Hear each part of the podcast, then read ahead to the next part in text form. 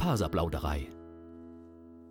Hallo und herzlich willkommen zur Faserplauderei, dem Podcast rund ums Thema Stricken, Spinnen und zu anderen faserlastigen Projekten. Ich bin Audrey, ihr kennt mich vielleicht als Happy Hepburn von Instagram oder aus Revelry.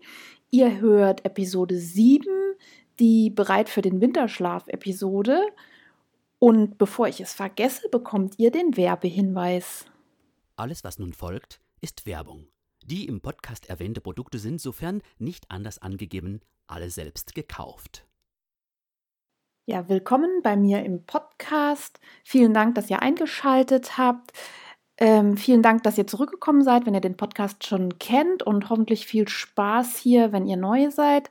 Zunächst einmal möchte ich mich bedanken für alle, die sich zurückgemeldet haben. Ich habe ganz viele Tipps bekommen bezüglich äh, Yogamatten. Ich hatte das letzte Mal danach gefragt.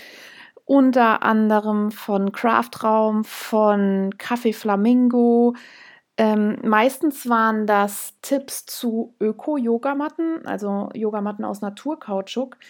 Ich habe mich letztlich dagegen entschieden, denn ich habe mir tatsächlich die äh, Zeitschrift Ökotest äh, von Januar 2019 aus der Bücherei ausgeliehen und mal gelesen. Die haben nämlich Yogamatten getestet und darin stand, dass beim Vulkanisieren von Naturkautschuk krebserregende Stoffe entstehen können, beziehungsweise Stoffe, die im Verdacht stehen, krebserregend zu können. Das sind sogenannte Nitrosamine und deren Vorstufen. Außerdem hat Ökotest davon abgeraten, Yogamatten aus PVC zu kaufen, weil die Weichmacher enthalten. Darum setzt die ja, berühmte Testzeitschrift auf äh, Matten aus TPE. Das sind thermoplastische Elastomere. Das ist auch ein Kunststoff. Der benötigt allerdings keine Weichmacher. Also das wird wohl aufgeschäumt und enthält somit keine Giftstoffe. Auf jeden Fall äh, haben sie beim Testen mal keine gefunden.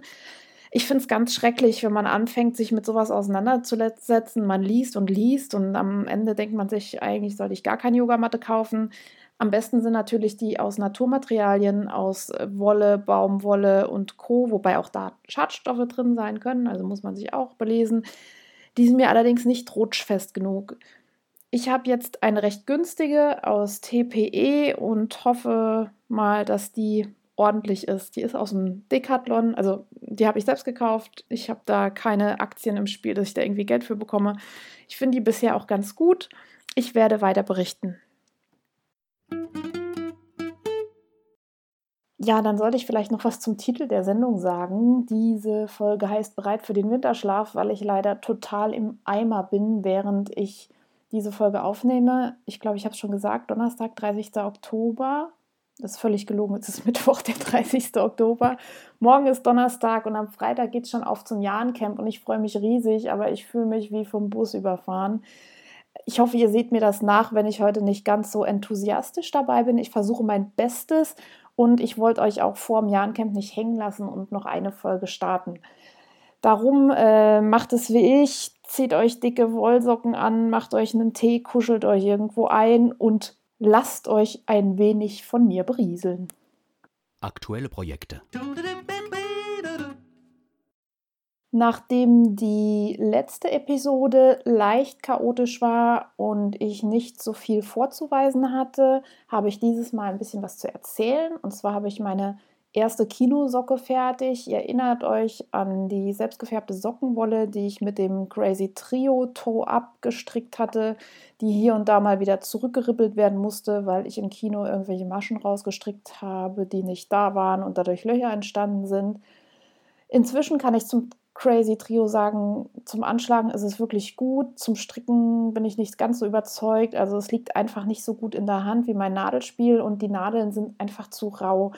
Ich habe so von Knit Pro seit 100 Jahren die ein und selben 2,5er Nadeln, die ich für jede Socke benutze und die sind schon so richtig abpoliert von meinen Fingern und die flutschen da einfach besser durch das Garn. Ich bereue trotzdem nicht, dass ich die gekauft habe und ich stricke auch noch die zweite Socke auf dem Crazy Trio fertig.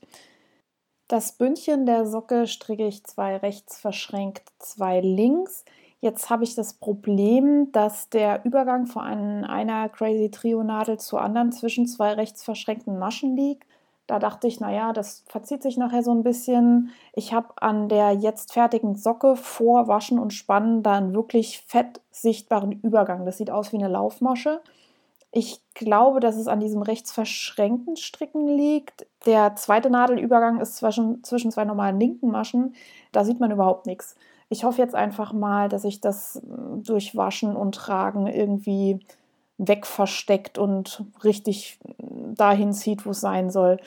Ich stelle euch Fotos dazu auf Instagram, da könnt ihr euch das angucken.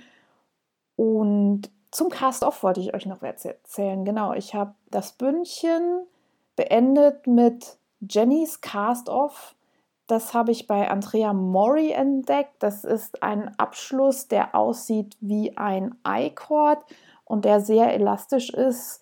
Den strickt man quasi auf der linken Seite. Also ich habe meine Socke in Runden gestrickt, habe dann dort, wo ich dachte, da ist das Ende, die Socke gedreht und quasi das Innere nach außen gekehrt und so abgekettet.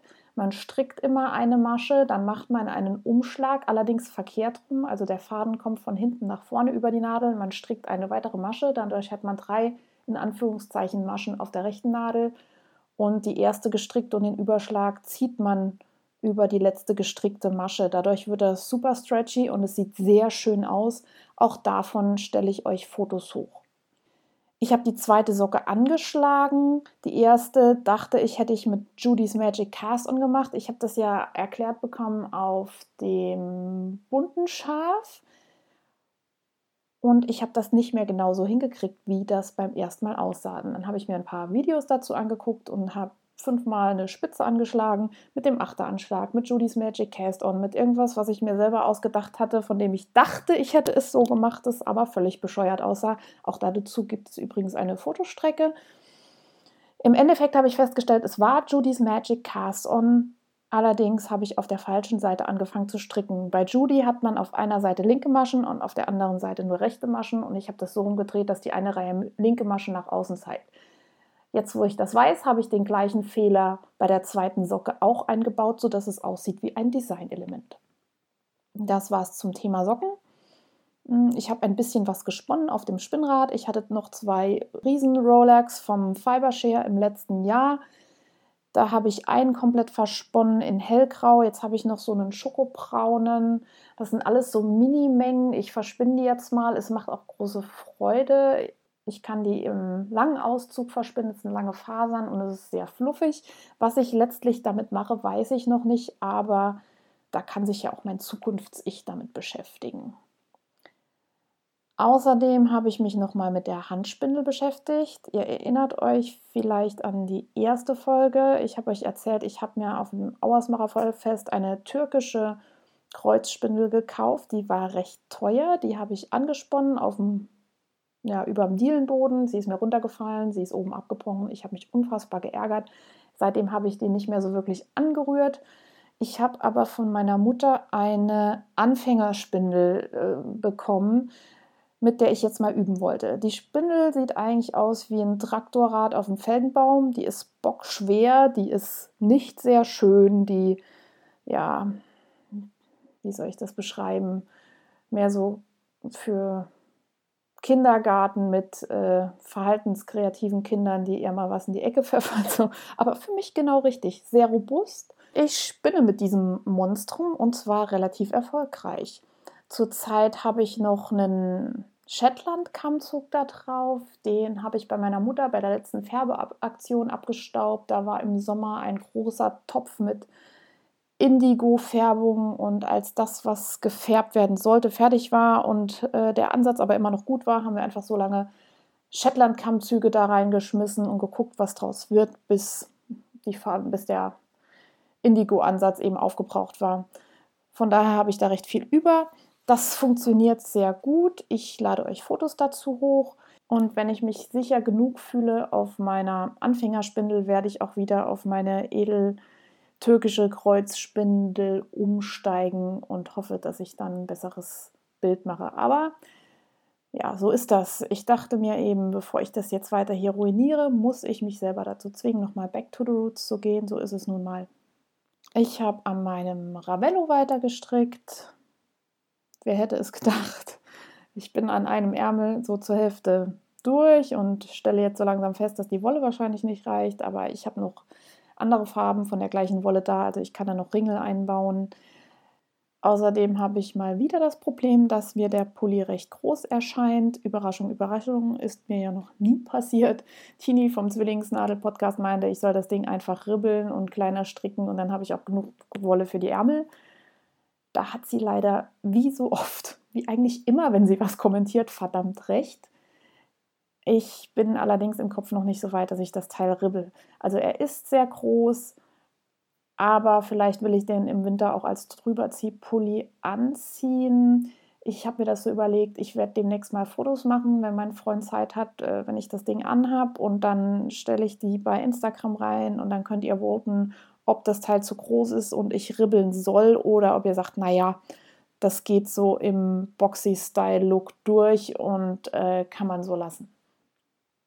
Ich war weiterhin sehr viel sportlich unterwegs. Äh, seit der letzten Folge waren zwei CrossFit Open Workouts. Ähm, ich kann mich gar nicht mehr genau erinnern, was dran war. Beim letzten waren es Deadlifts und Handstand, Push-ups. Da war ich immerhin erfolgreicher als im letzten Jahr. Letztes Jahr konnte ich keine, dieses Jahr konnte ich drei. Ihr könnt das so ein bisschen auf meinem Insta verfolgen. Ich war viel bouldern und klettern und ich frage mich auch, ob ich heute einfach so gerädert bin, weil ich zu viel Sport gemacht habe in letzter Zeit und mich zu wenig regeneriert habe.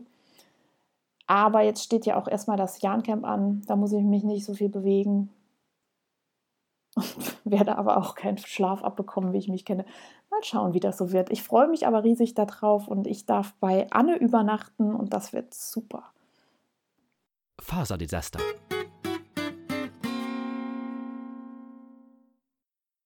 die wichtigste Rubrik in diesem Podcast, Faserdesaster. Ich habe genäht. Und zwar habe ich einen Pulli zugeschnitten, der heißt Betiwa und ist von Elle Puls. Den hatte ich aus so einem ganz dünnen, fließenden, orangenen Viskosestoff zugeschnitten, von dem ich von vornherein wusste, dass der blöd sein wird zum Vernähen, aber ich trage sowas ganz gerne. Wie gesagt, der war zugeschnitten, der lag hier ewig rum. Und dann habe ich mich eines schönen Tages dazu aufgerafft, den mal zusammenzunähen.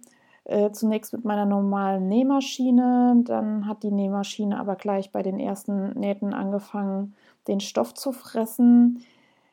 Ja, woran liegt das? Also wenn ich diesen ganz dünnen Stoff unter das Nähfüßchen gebe und der noch nicht so richtig transportiert wird und ich gleich mit einer Zickzacknaht beginne, stopft die Nadel den Stoff quasi in den Teil der Nähmaschine rein, äh, in dem sich unten die Spule befindet. Also man hat ja unter dem Nähfüßchen quasi ein Loch, wo die Nadel durchstechen kann und die sticht dann einfach den ganzen Stoff dadurch. Ich habe das ein paar Mal probiert, habe das wieder rausgefrickelt, habe mich geärgert.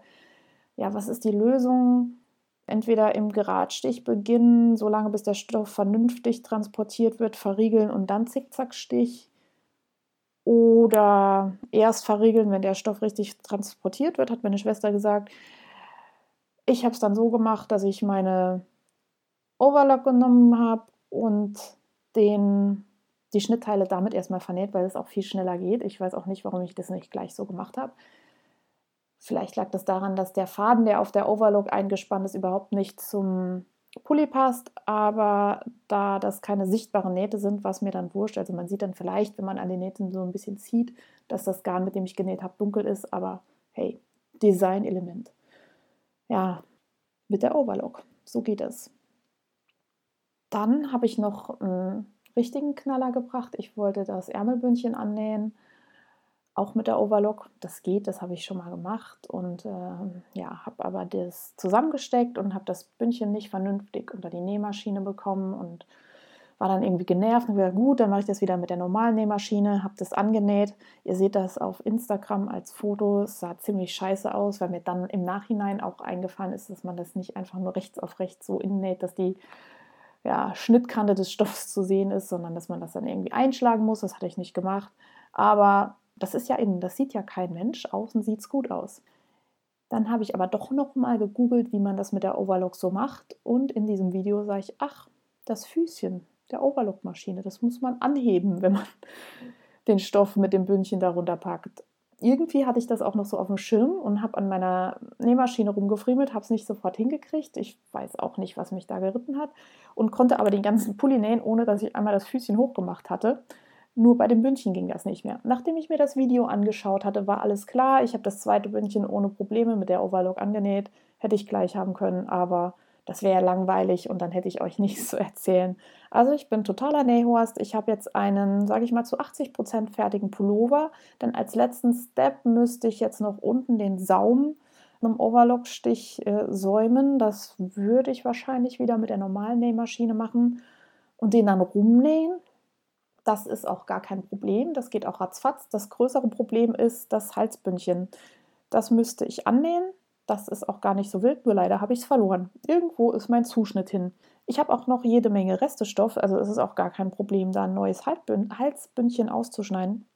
Jetzt frage ich mich nur, mache ich das Freestyle oder suche ich mir den Schnittbogen nochmal raus, schneide es nochmal ordentlich aus und nähe es dann an. Das ist natürlich ein Riesenakt. Der Schnittmusterbogen lag gefühlt, äh, seitdem ich eingezogen bin in diese Wohnung, auf dem Boden in meinem Arbeitszimmer und ist eingestaubt. Und ich hatte endlich letzte Woche mal meinen Hintern hochgekriegt und aufgeräumt.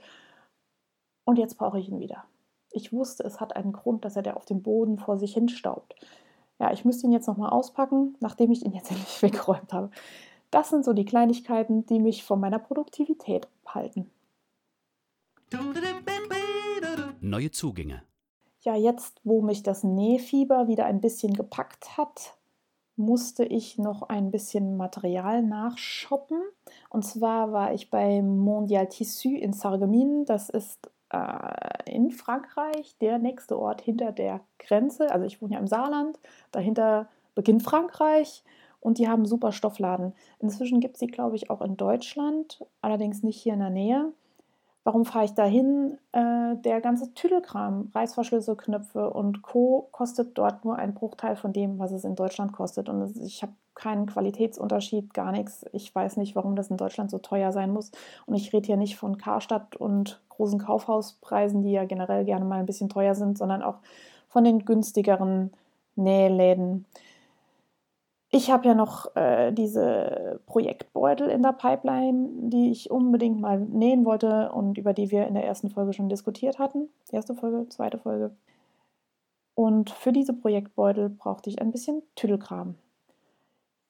Darum bin ich gestern in mein Auto gestiegen nach der Arbeit. Ich hatte früh Schluss, äh, bin durchgedüst bis nach Frankreich, stand vor dem Laden und der hatte zu. Ja, die Franzosen machen eine Mittagspause. Es ist nicht so, dass ich mein ganzes Leben in Frankreich gewohnt habe und das wüsste. Ich habe keine Ahnung, was mich geritten hat. Ich habe mich total geärgert, dass ich vor dem verschlossenen Laden stand und erst mal zwei Stunden warten musste, bis sie wieder aufmachen. Es hat sich aber auch nicht gelohnt, dann irgendwie dafür wieder nach Hause zu fahren und später nochmal den ganzen Weg. Also habe ich meine Mutti angerufen, die wohnt da in der Nähe, habe da einen Tee getrunken und bin dann später wieder dahin. Es hatte also auch was Gutes. Allerdings war mein kompletter Nachmittag und mein ganzes Zeitmanagement, ich nenne das jetzt mal Zeitmanagement, äh, völlig zerschossen. Ich habe aber meinen Tüdelkram gekriegt. Ich habe natürlich auch wieder ein bisschen mehr gekauft, als man braucht. Also hier und da noch ein Stoff, Reißverschlüsse und so. Wobei, ich bin gar nicht so arg eskaliert. Das war es dann aber auch schon an Neuzugängen. Mehr habe ich nicht gekauft. Aber wie gesagt, ich bin am Wochenende auf dem Jahrencamp. Dort wird es ein großes Goodie-Bag geben. Das muss ja auch noch irgendwo hin, das Zeug. Davon berichte ich euch dann aber in der nächsten Folge. Frag Happy. Ja, wie ihr jetzt schon wisst, mache ich CrossFit. CrossFit macht man nicht im Gym oder im Fitnessstudio, sondern das nennt man dann Box.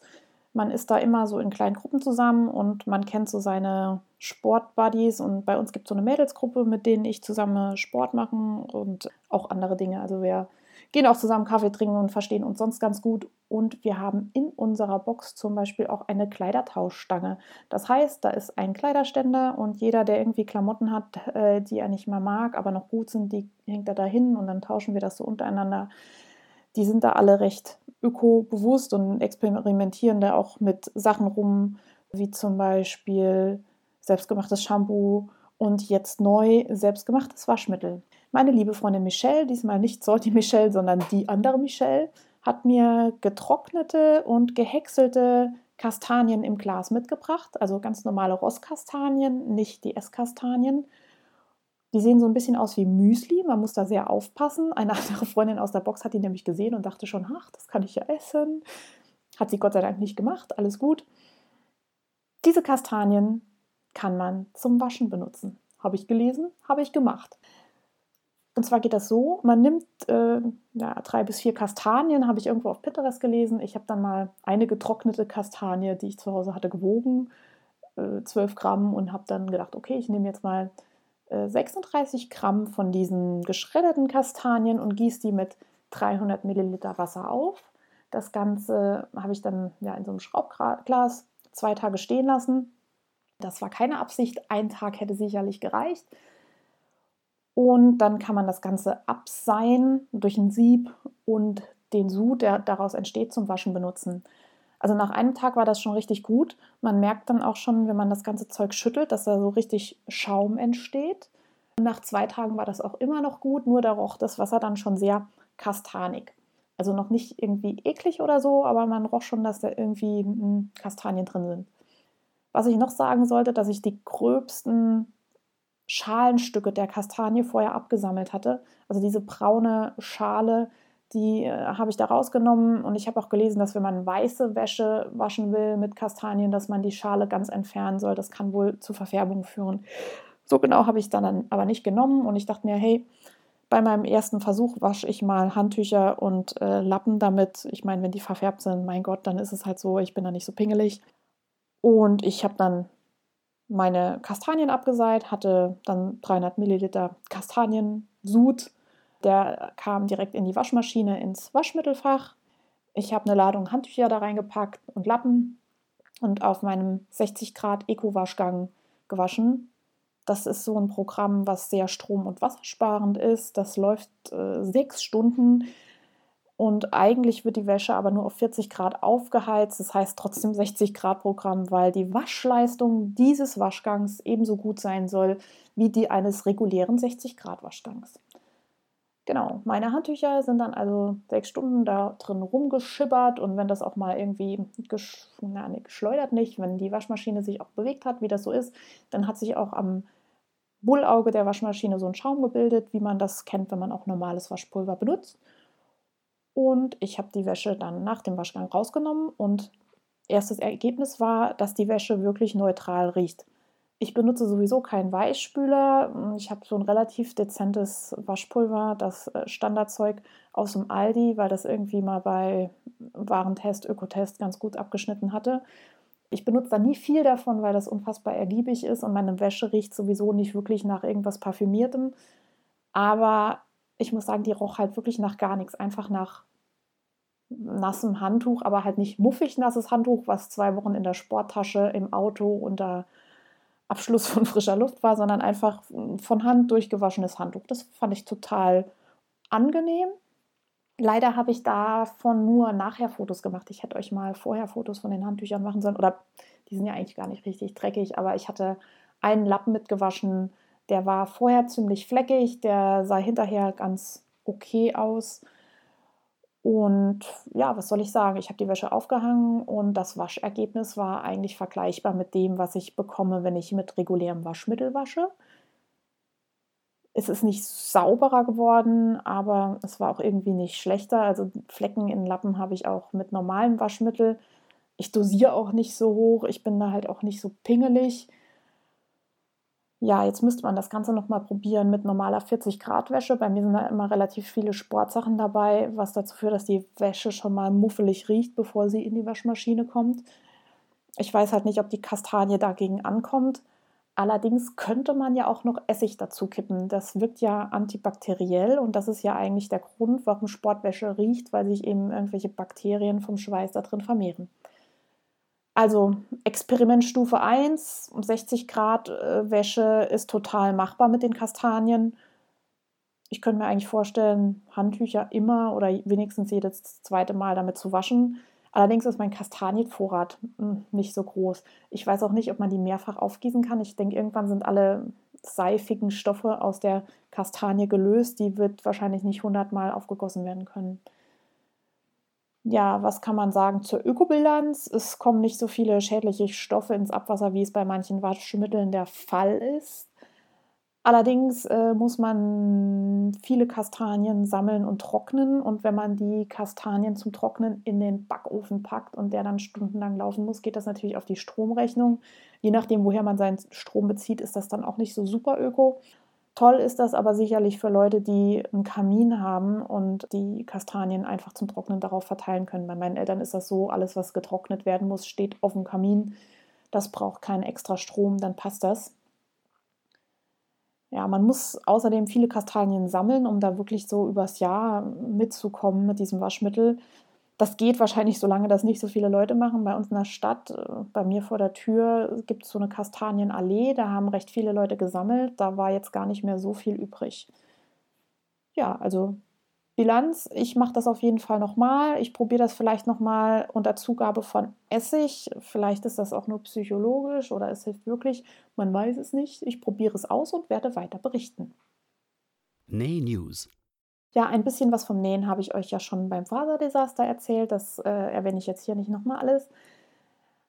Aber ich habe mich auch an das Nähen von Projektbeuteln gemacht. Und zwar dachte ich, hey, ich bin clever, ich nähe jetzt nicht nur einen Projektbeutel, den ich gerne verschenken möchte, weswegen ich das Ganze überhaupt angefangen habe, sondern ich mache gleich mehrere davon. Dann habe ich auch gleich solche Giveaways für Weihnachten und wenn ich irgendwie vergessen habe, dass ich noch jemandem was mitbringen möchte, dann habe ich was selbstgemachtes und so weiter. Und das geht ja auch alles viel flotter, wenn man das Teil irgendwie gleich achtmal zuschneidet und an einem Tag und dann am nächsten Tag irgendwie die Sachen vernäht. Und ich habe mir als Muster ausgesucht die Anleitung von Crazy Sylvie. Die hat einen Projektbeutel namens Park and Ride auf YouTube vorgestellt. Der ist ziemlich cool. Ich wollte ja erst Geheimhaltung walten lassen, dass niemand weiß, dass ich daran arbeite, aber dann hätte ich jetzt nichts zu erzählen. Ich habe jetzt erstmal vier Beutel zugeschnitten. Ich habe noch nichts daran genäht.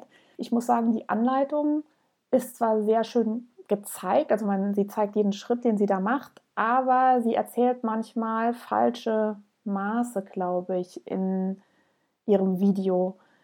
Wobei ich nicht ausschließen möchte, dass es auch jetzt gerade an meiner Dummheit liegt, dass das nicht alles so passt. Also ich habe versucht, mir das ganz durchzudenken.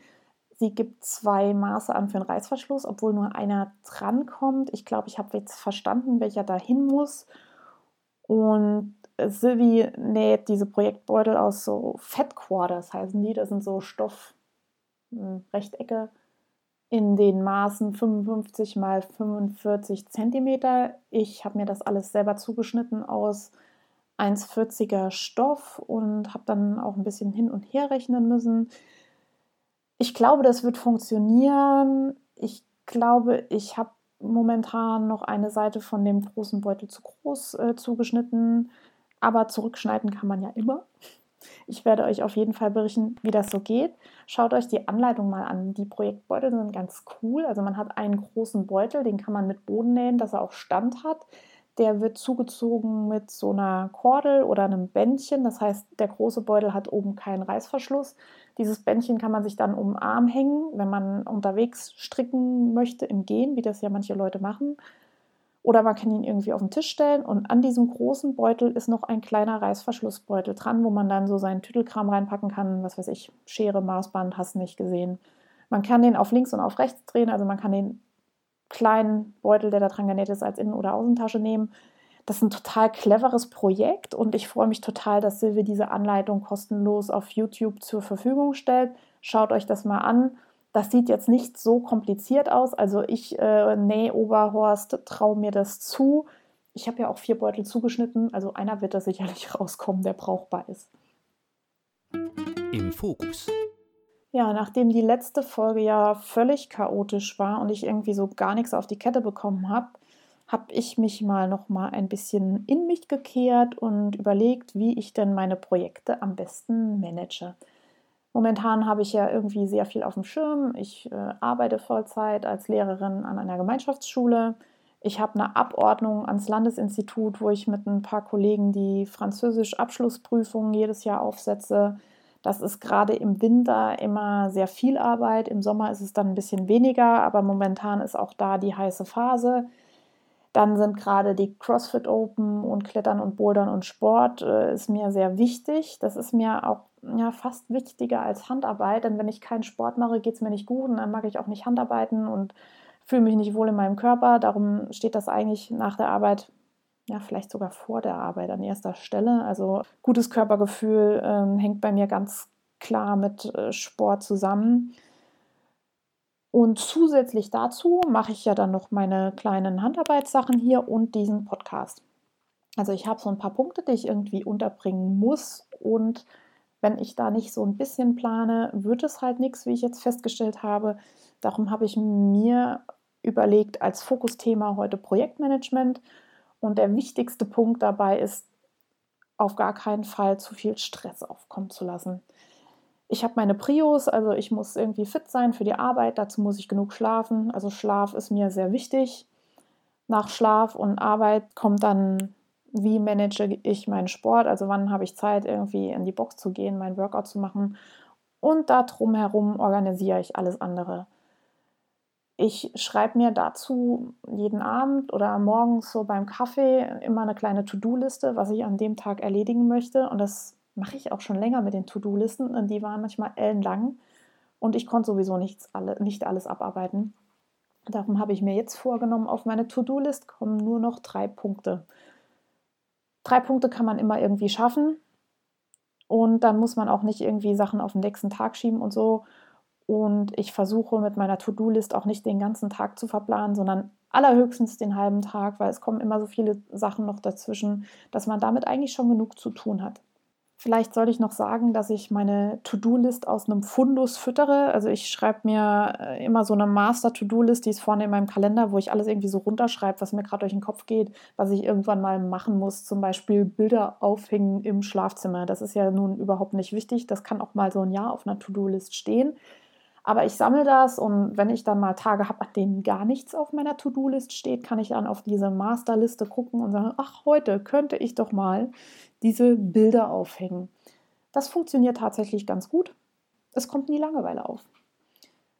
Ja, als zweiter wichtiger Punkt in meinem Projektmanagement äh, habe ich den Vorsatz der kleinen Schritte. Also ich konnte mich zu, zum Beispiel zu diesem Pulli, von dem ich eben erzählt habe, äh, ewig nicht aufraffen, weil ich dachte, ja, dann musst du da noch stecken und dann musst du das nähen und dies und das und Ananas und ja, es ist eigentlich total clever, wenn man sich vornimmt, jedes Mal, wenn man zum Beispiel ins Nähzimmer geht, nur einen einzigen Handgriff zu machen. Es bricht mir keinen Zacken aus der Krone, wenn ich sage, ich stecke nur ein einziges Bündchen an. Oder ich lege nur ein einziges Teil raus. Und wenn ich das tue, dann werden da meistens doch mehr Teile draus. Und wenn ich dann doch nur diesen eine einzige Teil mache oder diesen einen einzigen Schritt und das aber jeden Tag mache, dann kommt das Projekt trotzdem voran ich weiß, dass das funktioniert. Ich mache das auch öfters so. Ich habe das nur irgendwie aus den Augen verloren und musste mich selbst nochmal daran erinnern, an diese Mini-Steps und dass ich mir Projekte wirklich in, in Kleinstschritte runterbreche. Also auch nicht, ich stecke den Pulli heute zusammen, sondern ich stecke eine einzige Naht zusammen. Das sind wirklich so Sachen, die sind überschaubar, das kann man machen. Das ist eigentlich wie beim Sport. Ne? Wenn ich mir vornehme, naja, ich ziehe meine Schuhe an und gehe nur 100 Meter vor die Tür und wenn ich dann keinen Bock mehr habe, gehe ich wieder zurück dann gehe ich ja doch meistens irgendwie laufen oder tu was. Was auch helfen kann, ist Verbindlichkeit. Das habe ich auch vom Sport. Ne? Ich treffe mich mit meiner Freundin um 16 Uhr, da sage ich nicht ab, dann gehe ich halt zum Sport. Das gleiche funktioniert mit Handarbeitsdingen. Wenn ich sage, äh, wir treffen uns zum Stricken dann und dann, dann funktioniert das. Oder äh, meine Schwester kommt zu nähen an dem und dem Nachmittag, dann funktioniert das auch. Oder manchmal hilft es auch, wenn ich äh, jemandem sage, du, ich mache das und das und bitte frag nochmal nach, wie es gelaufen ist. Und ich weiß, derjenige wird fragen. Dann möchte ich mir ja die Blöße sparen. Also ein bisschen Verbindlichkeit schaffen, indem man sich mit Leuten verabredet. Verabredungen sind sowieso die allerbesten Kicks für ja, Fortschritt, würde ich sagen. Also sobald andere Leute im Spiel ist, kommt ja diese soziale im Spiel sind. So kommt die soziale Komponente dazu und dann funktioniert bei mir alles besser. Ob das jetzt Sport ist, Arbeit, Handarbeit, das ist das Geheimnis meines Elans sozusagen. Dann habe ich lange überlegt, ob äh, Starteritis vielleicht ein Problem ist. Also wenn man zu viele Projekte gleichzeitig hat. Manche Leute sagen, ja, hm, wenn ich nur eins habe, dann arbeite ich immer daran und dann werde ich damit schneller fertig.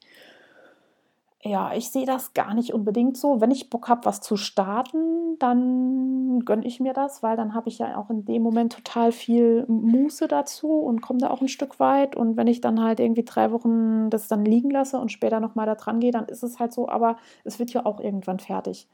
Dazu muss man allerdings sagen, dass ich auch kein Typ bin, der so richtig echte UFOs hat, äh, die über Jahre da liegen, die ich dann nicht mehr mag. Ich hatte einmal eine Mütze, eine Häkelmütze, die ich angefangen hatte, die fand ich doof, die ziehe ich dann halt auf. Das wird bei mir kein richtiges UFO. Also wenn ich brauche dann vielleicht äh, irgendwie eine Woche, zwei, bis ich da emotional Abstand dazu habe, aber dann kann ich das aufziehen, es wird kein UFO. Und alles, was da liegt und nicht aufgezogen wird, es wird auch irgendwann fertig. Vielleicht auch erst im nächsten Jahr, aber dann ist es halt so. Und von daher stört mich das auch nicht. Ich habe momentan noch keine Platzprobleme damit und ich weiß auch noch, welche UFOs ich wo habe. Ja, von daher ist das für mich okay. Ich habe eben schon gesagt, man sollte sich den Tagesplan nicht zu voll machen. Das meinte ich mit den drei To-Dos. Das habe ich mir jetzt hier nochmal aufgeschrieben. Also äh, höchstens den halben Tag verplanen. Das ist schon sehr viel. Also am besten eigentlich nur eine Aufgabe am Tag. Weil dann hat man auch dieses Gefühl, ja, ich habe meine Aufgabe erledigt, wenn man das dann gemacht hat. Und äh, hat nicht diesen Frust, dass man jeden Tag dieselben To-Dos nochmal auf die Liste für den nächsten Tag schreiben muss wenn man das zu oft macht, gewöhnt man sich auch irgendwie daran und dann funktioniert das mit den To-Do-Listen auch nicht mehr, dann wird es so abgenutzt. Ja, so viel zu meinen Projektplanungen. Wie macht ihr das? Habt ihr noch irgendwelche Tipps? Habe ich was vergessen? Ich finde es ja ganz spannend. Dazu muss ich sagen, äh, ich linse auch immer mal wieder so mit einem Auge auf diese ganzen Bullet Journal Leute, also Menschen, die ihre Planungen in diesen wunderschönen Journals machen, und ähm, ich mache das selber mit einem Filofax, weil da ein Kalender drin ist. Ich habe irgendwie die Zeit und Muße auch nicht, um mir einen ganzen Kalender für ein Jahr in so ein Buch zu malen. Aber äh, berichtet, wie macht ihr das mit euren Kalendern und mit eurer Projektplanung? Medienrundschau. Die Medienrundschau. Ja, ich komme in letzter Zeit wieder vermehrt zum Lesen. Woran das genau liegt, kann ich gar nicht sagen. Ich habe mir so ein bisschen für mich vorgenommen, wirklich abends immer noch mal so ein bisschen was im Bett zu lesen und bin im Moment auch wieder so auf einem Romantrip. Also ich habe mir lange vorgenommen, naja, wenn ich schon lese, ne, muss man auch was dabei lernen. Aber man muss auch nicht immer lernen. Man kann auch einfach sich mal was gönnen. Darum habe ich in den Herbstferien Meister und Margarita gelesen und jetzt zuletzt meine Buchempfehlung. Und zwar war das von Robert Seethaler, Der Trafikant. Einige von euch kennen das bestimmt schon. Das Buch hat einige Preise abgeräumt. Das Buch ist schon 2012 im Kein und Aber Verlag erschienen. Das Buch erzählt die Geschichte von Franz. Das ist so ein Dorfkind aus dem Salzkammergut in Österreich, der sein Kaff verlassen muss und nach Wien geht. Das Ganze passiert kurz vor Hitlers Machtergreifung. In Wien wird der Franz Trafikant das ist ein Zeitschriften- und Tabakwarenhändler. Er verliebt sich zum ersten Mal, wird aber auch zum ersten Mal von seiner Lieben enttäuscht und er macht die Bekanntschaft von Sigmund Freud. Das ganze Buch hat, glaube ich, nur so 300 Seiten, 350 Seiten, also es ist gar nicht so dick, aber ist wunderschön geschrieben. Die politisch-gesellschaftlichen Verhältnisse, die die Welt so beeinflussen, spielen da natürlich mit rein aber es ist keine schwere Kost, wo man immer so ein Kloß im, wo hat man den Kloß im Hals? Im Hals, im Magen nicht. Also ich empfehle allen, die das noch nicht gelesen haben, das ist echt so ein Quick-Lektüre, kann man mal so nebenbei und es ist wunderschön geschrieben. Ich habe mir auch direkt äh, weitere Bücher von Seethaler äh, auf meine äh, Want-to-Read-Liste geschrieben und auch schon aus der Bücherei ausgelehnt. Ich kann euch leider nur jetzt kein einziges nennen, weil ich mir die Titel nicht aufgeschrieben habe. Googelt das. Robert Seethaler, der Trafikant, absolute Empfehlung von mir. Dann möchte ich euch noch eine Serie ans Herz legen und zwar Silicon Valley. Ich glaube, die geht jetzt in die sechste Staffel. Die Serie ist quasi so eine moderne Weiterentwicklung von IT Crowd, die ja schon mal vorgestellt wurde vom Frickelcast als Serienempfehlung. Also das sind so ein paar nerdige Jungs im Silicon Valley, die ein Start-up gründen, eine App entwickeln und man verfolgt die halt bei ihrem Weg durch diese IT-Welt. Und es ist natürlich äh, klassisch zusammengewürfelt. Es gibt den Partyhengst, es gibt den Verantwortungsvollen, es gibt den langhaarigen, typischen IT-Nerd, der nur in schwarzen Sachen rumläuft. Es ist total gut gemacht. Es ist natürlich Comedy, soll ich vielleicht von Anfang an sagen es ist keine, also es ist wirklich so eine Serie, wie man das jetzt heutzutage so erwartet, die äh, aufeinander aufbaut. IT Crowd war ja noch so, dass jede Staffel für sich eine Geschichte hat, die zu Ende erzählt ist. Man kann einfach irgendwo einsteigen. Also man sollte sich Silicon Valley von Anfang an angucken und es ist meines Erachtens eine der besten Comedy-Serien, die in letzter Zeit so gelaufen sind. Ich bin da so ein bisschen, hm, mir gefällt nicht alles bei Comedy, aber Silicon Valley hat mich gekriegt. Absolute Empfehlung, Daumen hoch. Partybus, alles zum Mitmachen. Das Jahr geht zu Ende und es ist gar nicht mehr so viel los, auf jeden Fall was so Großveranstaltungen angeht in der Strick- und Handarbeitswelt. Auf jeden Fall habe ich nicht mehr so viel auf dem Schirm. Es ist jetzt am Wochenende das Jahrencamp, äh, für euch vielleicht nicht mehr so interessant, weil ihr da keine Karten mehr für bekommt. Ich werde aber davon berichten. Es ist meines Erachtens die beste ja, Strickveranstaltungen in Deutschland im ganzen Jahr. Für diejenigen, die da nicht teilnehmen können, gibt es aber Trost. Und zwar gibt es einen Frickle-Along vom Frickelcast vom 1.12. bis zum 31.12. Schaut mal auf die Insta-Accounts von, vom Frickelcast, von Frau Feierabend-Frickelein und Frau Jetzt kocht sie auch noch. Da wird nämlich das UFO fertig gemacht. Also von denen ich eben erzählt habe, ich, habe, ich hätte keine echten UFOs. Im Dezember werden die UFOs fertig gemacht. Wenn ihr da noch was rumliegen habt, macht mit, benutzt deren Hashtag und schaut euch das mal an. Dann gibt es schon Termine fürs nächste Jahr. Im April wird das Leipziger Wolle- und Stofffest, Wollefest und Stoffmesse äh, stattfinden am 4. und 5. April. Das ist, glaube ich, auch so eine Riesenveranstaltung, bei der ich selber noch nie war, wo ich aber unbedingt mal gerne hin würde. Wenn das in meinen Kalender passt, werde ich das tun. Ich war, muss ich zu meiner Schande gestehen, noch nie in Leipzig und ich wollte mir auch die Stadt sowieso schon mal an, immer mal anschauen. Vielleicht kann man da ja mehrere Fliegen mit einer Klappe erwischen. Dann findet 2020 auch wieder das Auersmacher Wollfest statt. Äh, das ist mir ein, eine besondere Herzensangelegenheit, weil das von meiner Mutter und ihrem Spinntreff und den Dorfvereinen hier in Auersmacher, das nicht so weit von mir, organisiert wird. Also man kennt da alle Beteiligten, die sind da alle mit Herzblut dabei. Und das wird am 21. Juni stattfinden. Die Flyer sind jetzt frisch aus der Druckerei gekommen. Die liegen jetzt schon bei mir auf dem Tisch und bei meiner Mutter und bei den anderen, die so beteiligt sind und werden jetzt munter in der Welt verteilt. Haltet euch diesen Termin frei. Das ist ein Sonntag. Das wird eine großartige Veranstaltung hier unten im Saarland. Also für wen das nicht so weit zu fahren ist, äh, haltet euch das frei. Es ist absolut lohnenswert. Dann gibt es schon Termine für 2021, nämlich am 2. und 3. Juli gibt es das Deutsche Reveler Meeting, was jetzt auch gerade stattgefunden hat, dieses Mal in Frankfurt. Also 2021, Anfang Juli in Frankfurt. Ich werde mir das auch schon mal in den Kalender schreiben, dass ich da eine Chance habe, dabei zu sein. Delicieux.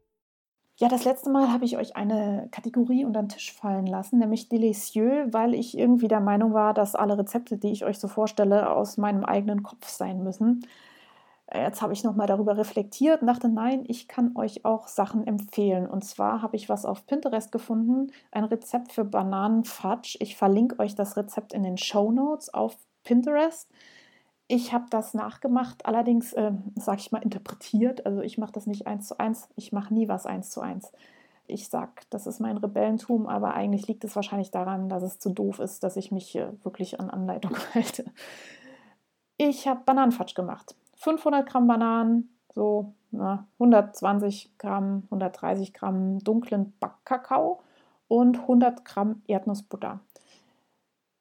Das habe ich alles in meinen Mixer geschmissen. Ich habe euch schon mal von meinem Mixer erzählt. Das ist so ein Akro-Teil, das mehr PS hat als mein Kleinwagen gefühlt. Der häckselt alles klein.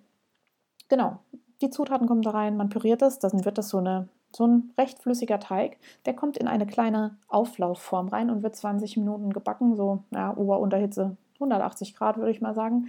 Und dann hat man einen Bananenfatsch. Also es wird so ein sehr, sehr schokoladiger Bananenkuchen. Also es kommt so eine hm, Brownie, Fudgy, Konsistenz. Und das Gute an dem Kuchen ist, dass er sehr, sehr, sehr glücklich macht, wenn man den isst, weil der so schokoladisch ist. Schokoladisch, da war sie wieder, die Saarland Red Flag, tut mir leid.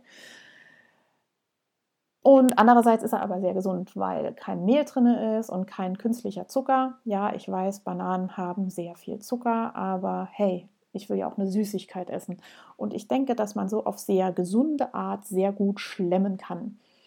Ich glaube, im Originalrezept wird Proteinpulver in den Fatsch gemacht. Das habe ich einmal ausprobiert. Ich fand es super eklig. Ich fand das mit reinem Kakao, Banane und Erdnuss viel geiler. Probiert es aus. Gebt mir euer Feedback, wie ihr das findet. Genießt es. Noch ein kleiner Tipp von mir für Leute, die es nicht abkönnen, wenn Bananen irgendwo reingemogelt werden. Das Zeug schmeckt schon sehr bananig. Lasst dann die Finger davon. Ich konnte das lange Zeit nicht irgendwas essen, wo Bananen reingeschmuggelt waren. Ich musste mich da erst dran gewöhnen. Ich habe auch mal gelesen, dass es so ist, dass man Dinge irgendwie elfmal essen muss, bevor man Geschmack daran findet. Ich weiß leider nicht mehr, wo ich das gelesen habe. Das könnte im Ernährungskompass so gewesen sein. So ging es mir zum Beispiel mit, was ist das, Rosenkohl? Rosenkohl, eigentlich total eklig, dachte ich, mein Leben lang.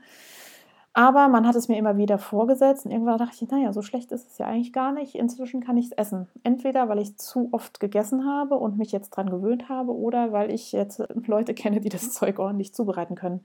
Da noch ein kleiner Hint. Ähm, Rosenkohl schmeckt dann, wenn er Frost abbekommen hat. Wenn der Kohl draußen steht und es einmal Frost gegeben hat, gehen die Bitterstoffe kaputt und dann schmeckt er auch nicht mehr so scheiße, wenn man ihn kocht. Also wenn ihr den in den Garten habt, wartet, bis es wirklich kalt war oder schmeißt den nochmal in eure Gefriertruhe, dann gehen die Bitterstoffe auch noch ein bisschen kaputt. So, das war mein Wort zum Donnerstag. Ich verabschiede mich. Ich möchte euch wirklich nochmal danken an alle, die sich irgendwie zurückmelden. Manchmal sind das so kleine Nachrichten auf Insta, wo mir Leute schreiben, ja, danke für, für deinen Podcast und hier ist nochmal ein Tipp zum Kastanienwaschmittel und ich habe das gehört und hier ist nochmal eine Yogamatte und so. Ich freue mich da wirklich riesig drüber. Das ist der Grund, der mich hier am Ball hält und ihr bereichert damit tatsächlich mein Leben, ihr sammelt damit Karma-Punkte.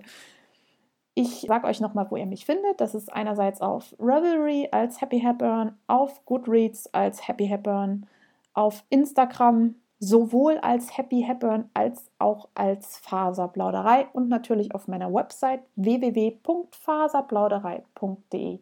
In diesem Sinne, gutes Stricken. Ich berichte euch nach dem Jahrencamp und freue mich auf eure Rückmeldungen.